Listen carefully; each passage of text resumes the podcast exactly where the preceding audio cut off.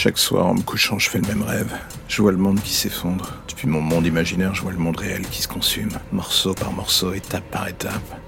Chaque soir, il s'effondre de plus en plus. Je voudrais même dire que tout cela n'est justement qu'un rêve, que je ne suis qu'une bombe à retardement assis sur un trône de dépression. Mais dans le fond, il y a cette petite voix, cette petite voix dans un coin de ma tête qui me dit que non, que j'ai raison, que ce que je vois n'est pas le fruit de mon imagination, juste une porte ouverte d'un monde à l'autre. Et moi, je suis là, juste dans la position d'un rat pris au piège. Je sais où aller, où me planquer, mais bizarrement, je m'obstine à revenir vers le danger. Pourquoi? J'en sais rien, c'est bien ça le souci. L'espoir que quelque chose change, qu'un élément du décor me fasse comprendre où est ma vraie place.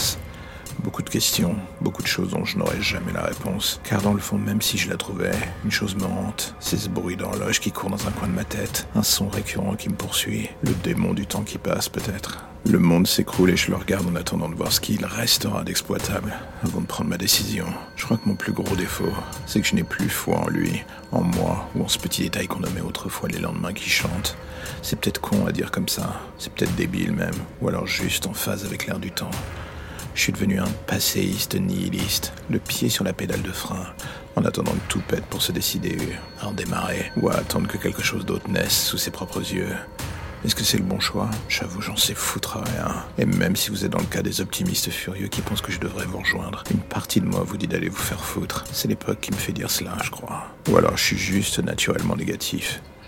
J'avoue, perdu dans mon monde, je finis par douter.